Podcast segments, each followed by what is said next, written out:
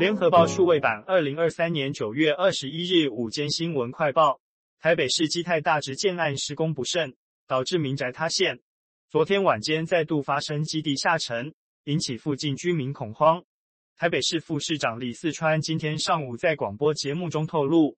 大直二十五户呈现的房子，其实每天大概有万分之六的呈现倾斜，所以当初住户要求长时间回去搬东西时，北市府非常小心。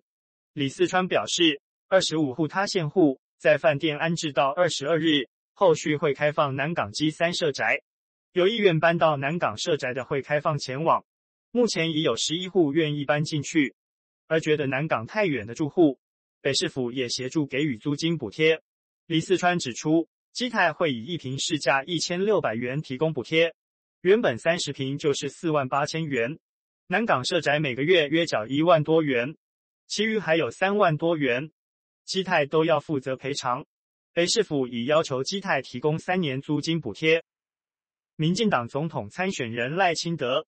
民众党总统参选人柯文哲今天都发布长照政策。赖清德表示，目前长照二点零政策将长照据点增加至一万两千多处，并且提升长照服务员的薪资。未来，他也希望持续强化社区医疗，继续推进长照三点零。柯文哲主张长照支出扩增至两千三百亿元，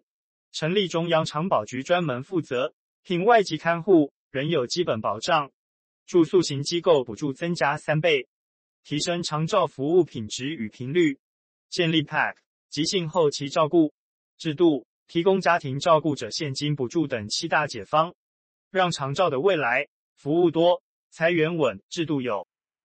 台中市查获金宝蛋品科技、新德茂食品两厂商为农业部代工，今年六月起以土耳其、巴西进口蛋制造成冷冻杀菌液蛋，产地竞标示为台湾。国民党立委赖士葆今出示文件表示，金宝就是配合畜产会来料加工进口蛋。农业部一开始还对云林县府称云林没有进口蛋。等于政府要求厂商作假。国民党立委李德维批评，鸡蛋进口到台湾，把壳打破，变一体蛋就能变成台湾蛋。民进党全党力挺造假的农业部长陈吉仲，人民无法接受，称赞陈吉仲的副总统赖清德应出来负责。而食药署农业部对于鸡蛋标示实质转型说法不同调，相关问题会对行政院长陈建仁提出质询。国民党总统参选人侯友谊访美，美西时间二十日是最后一晚。他在旧金山湾区参加侨宴，超过五百五十人到场。晚会进行到一半，世界台湾商会联合总会总会长刘双全宣布一起秘密任务：当年陈进兴案，侯友谊从南非武官家带出来的婴儿，如今已经二十六岁，到场与救命恩人侯友谊相见欢，两人在舞台上相拥。侯一度说不出话，直呼好感动。侯有一快闪旧金山，参与科技座谈会后，赶赴圣玛丽公园国父铜像献花，在参观美国金山国父纪念馆及国民党驻美总支部，拜会鸿门志工总堂，最后回到旧金山侨社晚宴，席开五十桌，